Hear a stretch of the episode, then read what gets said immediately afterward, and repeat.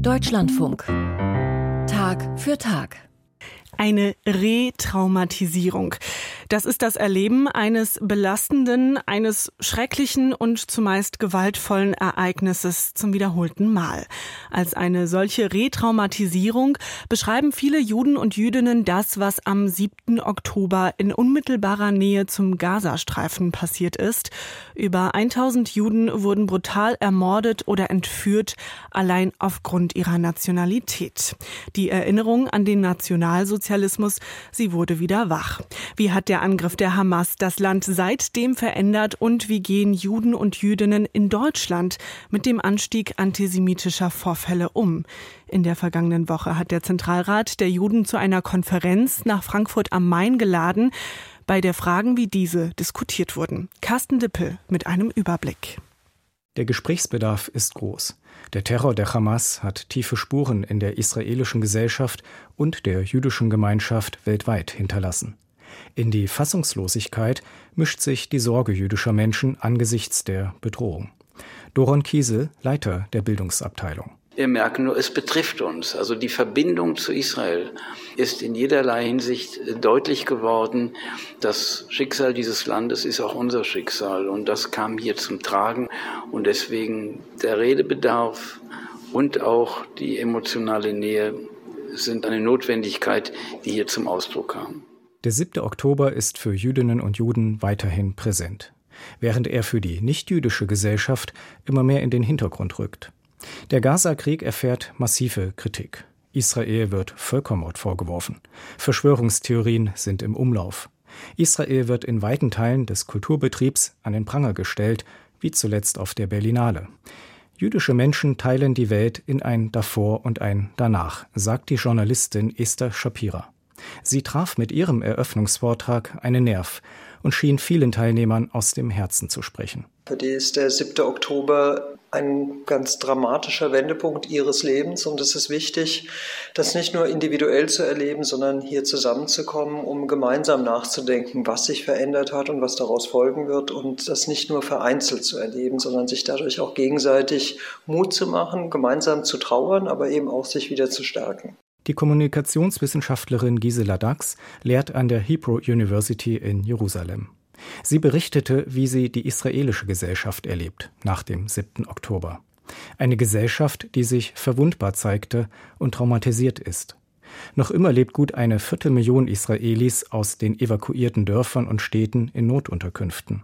Sie sind heimatlos geworden und wissen nicht wann, geschweige denn ob, sie je zurückkehren können. Ein Land, das ein anderes geworden ist am 7. Oktober, kollektiven Trauma, in Trauer, in Wut und zugleich mit einer Resilienz oder einer Kraft weiterzumachen, einfach weil man gar keine andere Wahl hat. Und vor allem mit einer ganz großen Verunsicherung und Ungewissheit, wie es weitergeht. Also diese Kombination, die hatte man in dieser Geballtheit und über einen so langen Zeitraum eigentlich in Israel noch nie. Die Hamas-Terroristen haben ihre Gewaltorgie auf dem Boden des israelischen Kernlandes ausgeführt. Sie sind ins Herz der israelischen Gesellschaft eingedrungen, ins Herz der Familien. Sie haben gezielt und systematisch sexuelle Gewalt gegen Frauen, aber auch Männer in nicht beschreibbarer Brutalität eingesetzt. Ausdrücklich legitimiert von ihren religiösen Autoritäten. Ruth Halperin Kadari war aus Israel zugeschaltet. Die Juristin an der Bailan-Universität gilt weltweit als Expertin für Frauenrechte. Die internationalen Organisationen für Frauenrechte hätten ausgerechnet nach dem 7. Oktober keine Sprache finden wollen oder können. Ein kaltes Schweigen, sagt Esther Shapira. Es ist das Entsetzen über das Schweigen, weil der Verdacht so groß ist, dass es kein zufälliges Schweigen ist. Ein Ausdruck von Empathielosigkeit, wie zum Beispiel den Opfern sexueller Gewalt begegnet wird, auch aus der feministischen Gemeinschaft heraus. Ich erinnere mich an das, was MeToo bedeutet hat, worüber wir da geredet haben. Wo ist dieser Aufschrei jetzt? Das ist unfassbar, wie wenig da passiert ist, wie wenig Glauben es gab an die Schilderungen der Frauen, dass alles in Frage gestellt wird. Sie erlebe das als Verrat, sagt Shapira. Diejenigen, die sich immer für Menschenrechte und Minderheiten einsetzen, hätten reden müssen.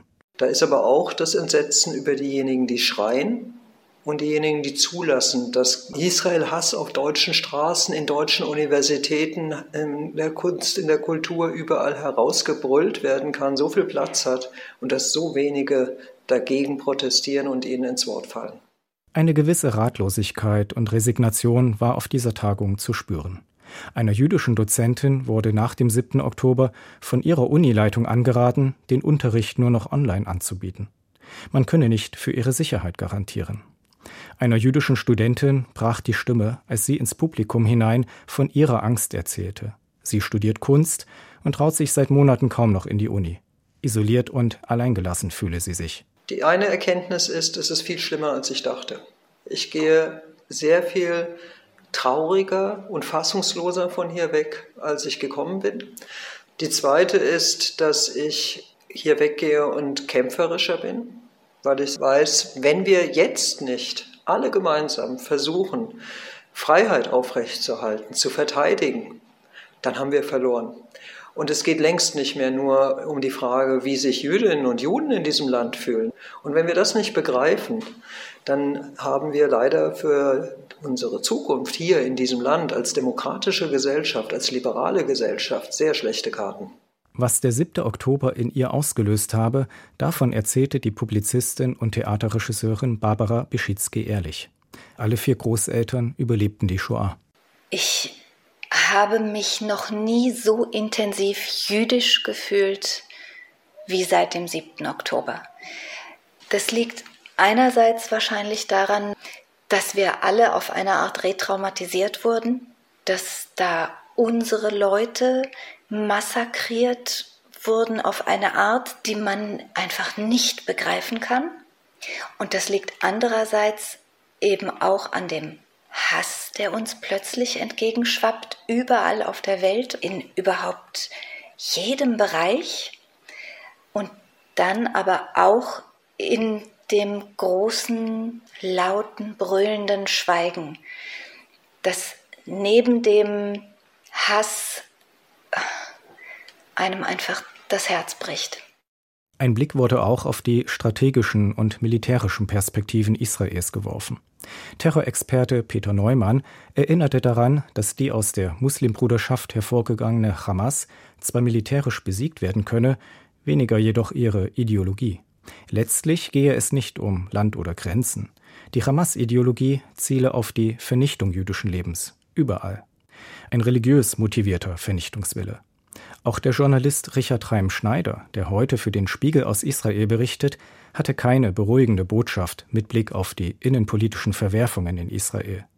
Die religiöse Rechte, die unter Benjamin Netanyahu und seinen Koalitionspartnern erheblich an Einfluss gewonnen habe, rücke das Land zunehmend in eine Richtung, in der es wenig Platz für Liberale und Säkulare gebe.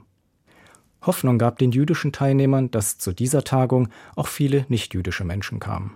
Etwa Anna-Sophie Reitnauer, die sich in der deutsch-israelischen Gesellschaft engagiert. Man merkt es an dem Applaus, der gegeben wird nach jedem Redebeitrag und auch in der Art und Weise, wie man miteinander umgibt, dass es so ein kollektives Gefühl hat von, wir sind zusammen hier und wir verstehen den Schmerz und das macht es sehr besonders. Matthias Helms ist evangelischer Pfarrer.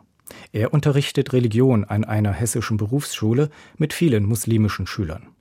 Nach dem 7. Oktober stand die Frage im Raum, wie er das mit seinen Schülern bespricht.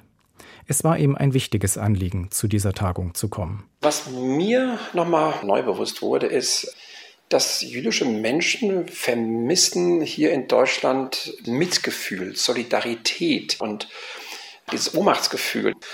Und plötzlich dieser Antisemitismus, der in die Höhe nochmal schnellt, der auch schon immer da war, also dieses Gefühl habe ich so stark eigentlich nicht damit gerechnet. Es geht darum, sagt Lior Smith, die bei den Grünen in Baden-Württemberg aktiv ist, die Verzweiflung nicht Verzweiflung sein zu lassen, sondern zu überlegen, was man gemeinsam tun könne. Ich glaube, dass wir ganz viele Möglichkeiten auch trotz der Trauer, des Traumas, der Retraumatisierung haben, etwas zu tun. Ob das politisch ist, ob das ein neues Wirken innerhalb der jüdischen Gemeinde ist, ob man gezielt, wie jetzt auch mit dieser Tagung geschehen ist, den Zusammenschluss nach außen sucht, also der nicht-jüdischen Welt in Deutschland. Und da würde ich sagen, hat diese Tagung auch einen sehr großen Beitrag dazu geleistet. Die Welt sei seit dem 7. Oktober eine andere, hatte Esther Shapira in ihrem Vortrag betont. Sie teile sich in ein Wir, das jüdische Kollektiv, ein Sie, die Angreifer und Sympathisanten der Hamas, und in ein Ihr, die große Masse dazwischen. Die vielen nichtjüdischen Teilnehmer dieser besonderen Tagung machten ihr Mut, sagt Shapira. Also mich freut es sehr, dass viele aus dem nichtjüdischen Umfeld die Bereitschaft damit hier bekunden, zu verstehen, zu lernen und hoffentlich sich selbst einzumischen. Und wie Juden auch in diesem Land leben in Zukunft, welche Zukunft sie hier haben, wird wesentlich davon abhängen, wie sich dieses Ihr positioniert. Carsten Dippel über die Debatten bei der Tagung zum 7. Oktober in der vergangenen Woche, veranstaltet vom Zentralrat der Juden.